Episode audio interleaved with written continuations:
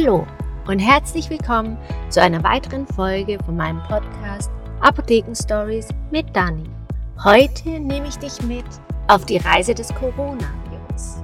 Was ist eigentlich ein Virus und wie funktioniert das, dass es erst in Asien ist und sich dann langsam über die ganzen Teile der Welt ausbreitet?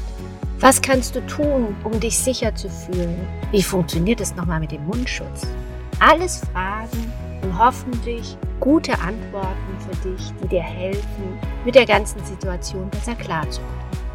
Viel Spaß!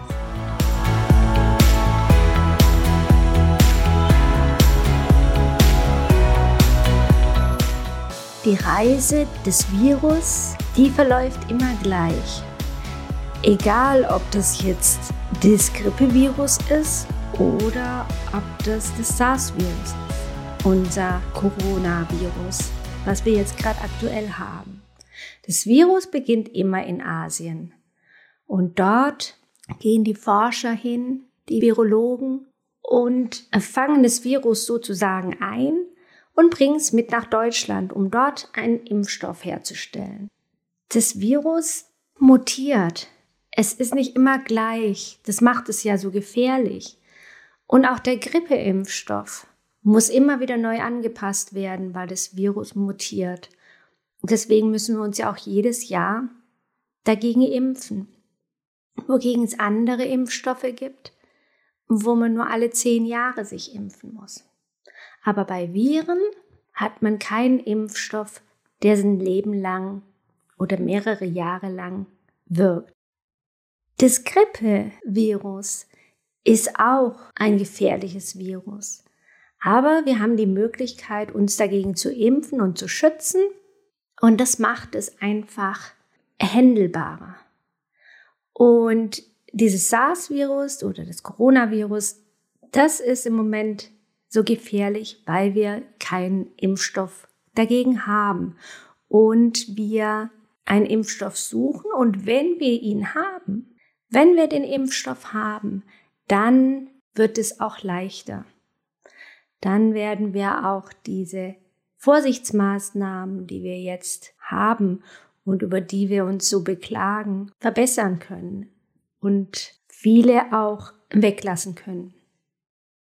Aber das Virus wird uns immer wieder besuchen und immer wieder wird die Reise der Virologen nach Asien gehen, um einen Impfstoff herzustellen, der uns schützt, bis es dann zwei, drei Monate später bei uns in Deutschland angekommen ist.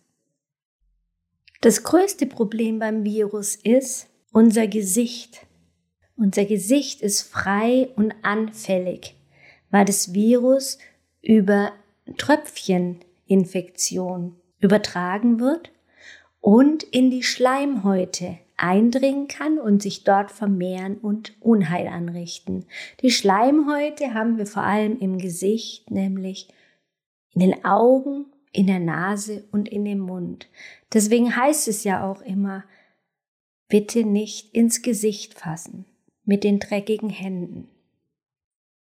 Dieser Reflex, wenn uns zum Beispiel die Nase juckt, ist aber so stark und der Drang, sich zu jucken, dass das schon ins Unterbewusstsein übergegangen ist und man gar nicht merkt, dass man sich so oft ins Gesicht fasst. Und das ist das Geheimnis.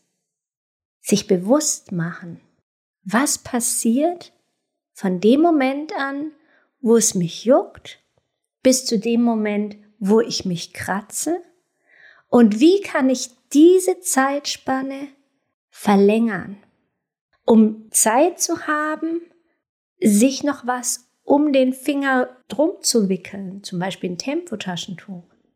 Und mich mit dem Tempotaschentuch als Schutz im Gesicht zu jucken.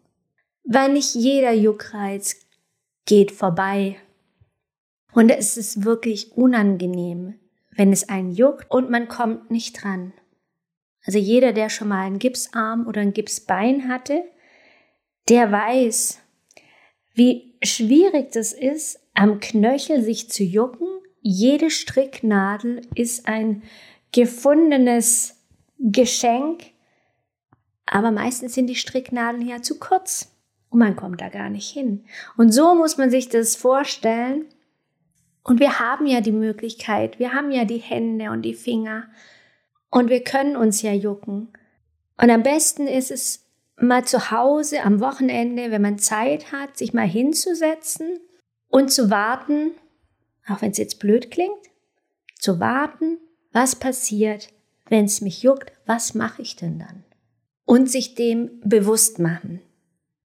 Ich habe auf YouTube, das verlinke ich euch mal, schreibt es unten rein, ein Video gesehen von einem Apotheker, der genau das beschrieben hat und erklärt hat, wie man das machen kann, wie so eine Art Meditation, dass man sich nicht sofort juckt, sobald der Juckreiz kommt, sondern abwartet, bis man in die Handtasche gegriffen hat, um sich ein Tempo, ein Schal oder sonst irgendwas über den Finger zu wickeln und sich erst dann zu jucken. Probiert's einfach mal aus. Ich habe mir das auch angeeignet und mir bewusst gemacht. Und jedes Mal, wenn es mich juckt, auch jetzt, während ich diesen Podcast spreche, juckt's mich immer wieder. Und ich nehme meinen Finger und wickel meine Jacke drumherum. Und dann kann ich mich kratzen.